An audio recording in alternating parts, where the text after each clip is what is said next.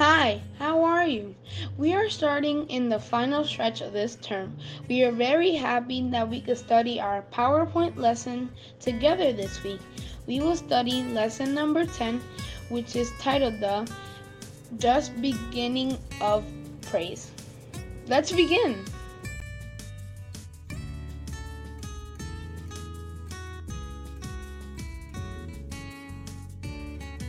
The power text is on Timothy chapter 4 verse 18. It says, And the Lord will deliver me from every evil word and preserve me for his heavenly kingdom. To him be glory forever and ever. Amen. The PowerPoint is We will praise and worship God in heaven during the millennium. We praise God for his salvation.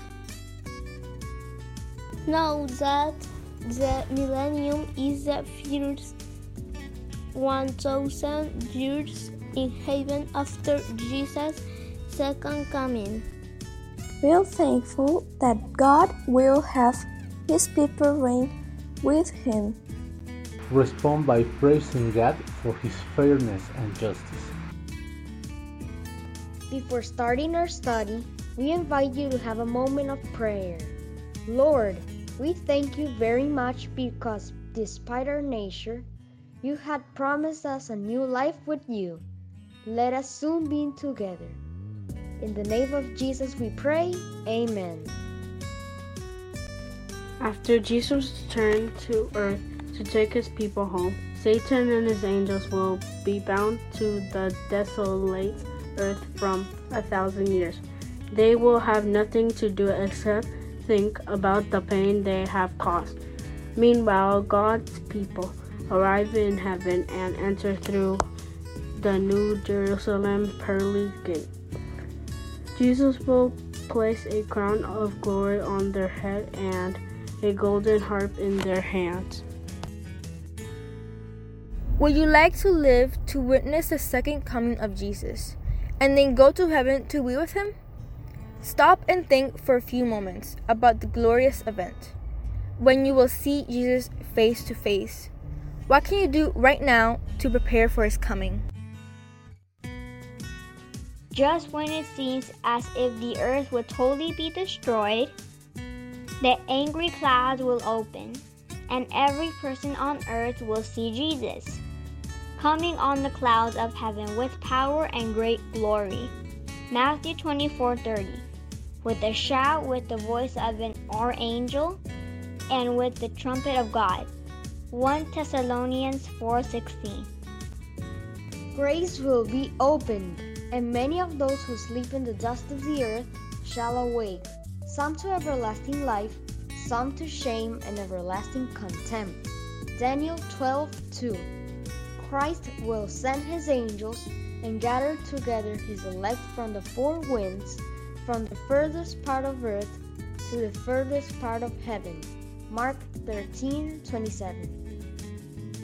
The resurrected followers of Jesus will rise first, then we who are alive and remain shall be caught up together with them in the clouds to meet the Lord in the air, and thus we shall be with the Lord. On that day, those who will be saved will no longer have the marks of sin no sickness, no deformities, no disease. We shall all be changed. In a moment, in the twinkling of an eye, at the last trumpet. 1 Corinthians 15 51 52. Finally, we will be on our way to our new home in heaven, the Father's house, filled with many mansions. John 14 2 as we will enter the gates of the holy city, our minds will hardly be able to comprehend the beautiful things we will see. Heaven is so different from what we know here on earth. In fact, the Bible says that eye has not seen nor ear heard, nor have entered into the heart of man the things which God has prepared for those who love him. 1 Corinthians 2 9 even the streets will be vastly different than what we have here on earth. They will be made of pure gold, so pure, in fact, they will look like transparent glass. See Revelation 21 21. Our hearts will be overwhelmed as we look around the city and realize that Jesus gave up everything to save us. The crowns that He will place on our heads will serve as reminders for His self sacrificing spirit. See 2 Timothy 4 8. And we won't be able to stop praising Him. There will be peace in heaven that we have never known on earth. Satan and his angels won't be there to tempt and lead us to sin. There will be many new things to learn and explore. We will have many questions. For 1,000 years, we will be learning fascinating new things that have never entered the minds of human beings while living on Earth. We will be exploring new places throughout the universe, seeing the amazing creations of God. We will have endless possibilities to learn about His great love. We will be able to look into the laws of science that governs the works of creation.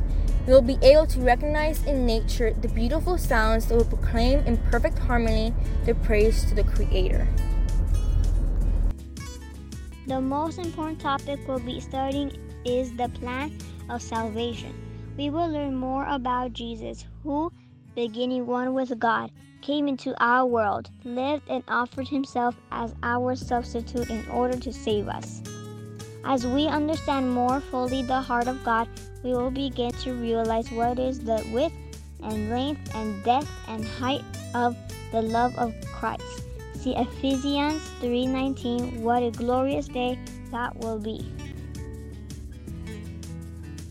As we study and see more of God's purposes and plans, our hearts will be at rest. The prophet Isaiah says that the second coming and following events will console those who mourn in Zion and give them beauty for ashes, the oil of joy for mourning, the garment of praise and for the spirit of heaviness. See Isaiah 61 3. He who testifies to these things says, Surely I am coming quickly. Amen. Even so, come, Lord Jesus. Revelation 22 20.